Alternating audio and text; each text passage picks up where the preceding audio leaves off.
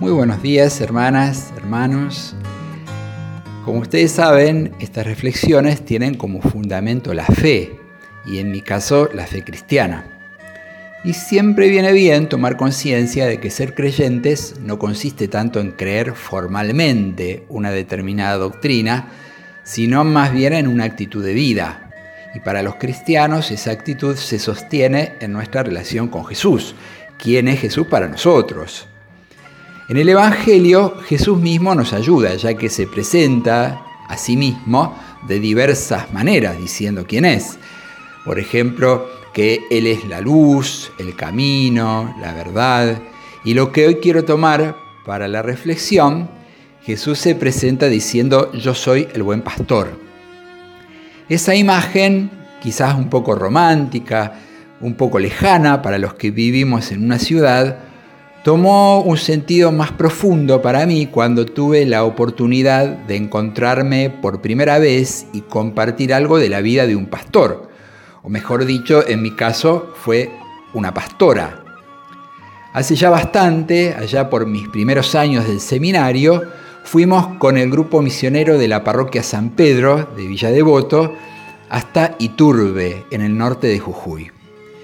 Parábamos en la escuela y como es habitual en esos grupos, nos dividíamos de a dos para salir por la mañana a visitar a la gente en esas casitas de adobe que están desperdigadas por los cerros. Me tocó como compañera una chica que luego sería monja carmelita. Y nos asignaron una zona conocida como Negra Muerta.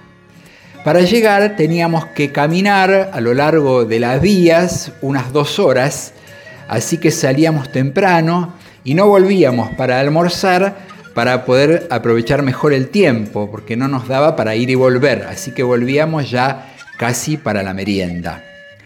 En una de las visitas nos recibió una mujer bastante mayor, es difícil saber la edad, con las manos muy negras, arrugadas, que nunca se sabe bien hasta qué punto es por la edad o por la vida en la puna.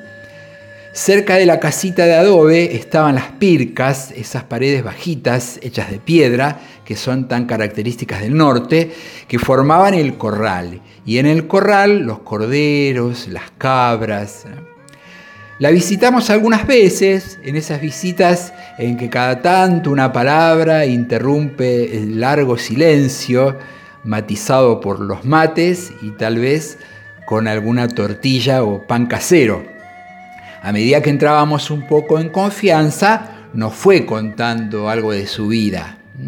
Por la mañana temprano era salir a ordeñar las cabras para la leche y el quesillo, preparar el pan, tomar unos mates y luego llevar a los animales, las ovejas, los corderitos, las cabras, a pastar.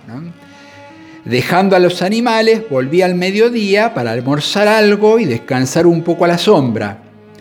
Y más tarde salía de nuevo para buscar el rebaño y volvía despacito, que en la puna no, no existe el apuro.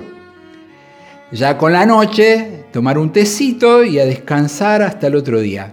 Y así era su vida, un día después de otro, todos los días y toda la vida.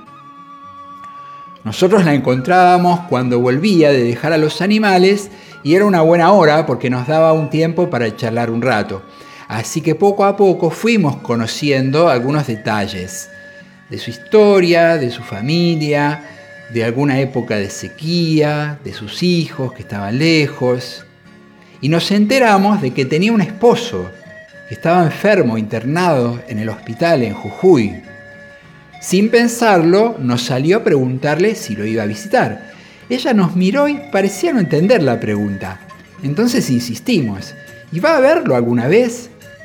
Y ella respondió, más bien por cortesía, no, tengo que estar con ellos.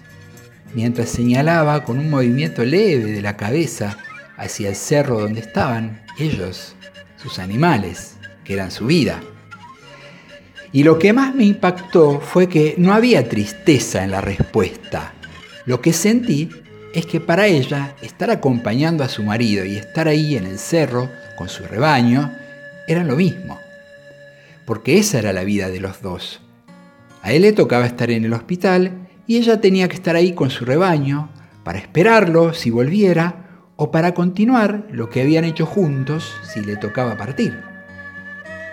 Cuando pienso en Jesús, buen pastor, pienso que nosotros somos su vida, que no hay otra prioridad para Él, que nos lleva y nos busca, que vive para nosotros.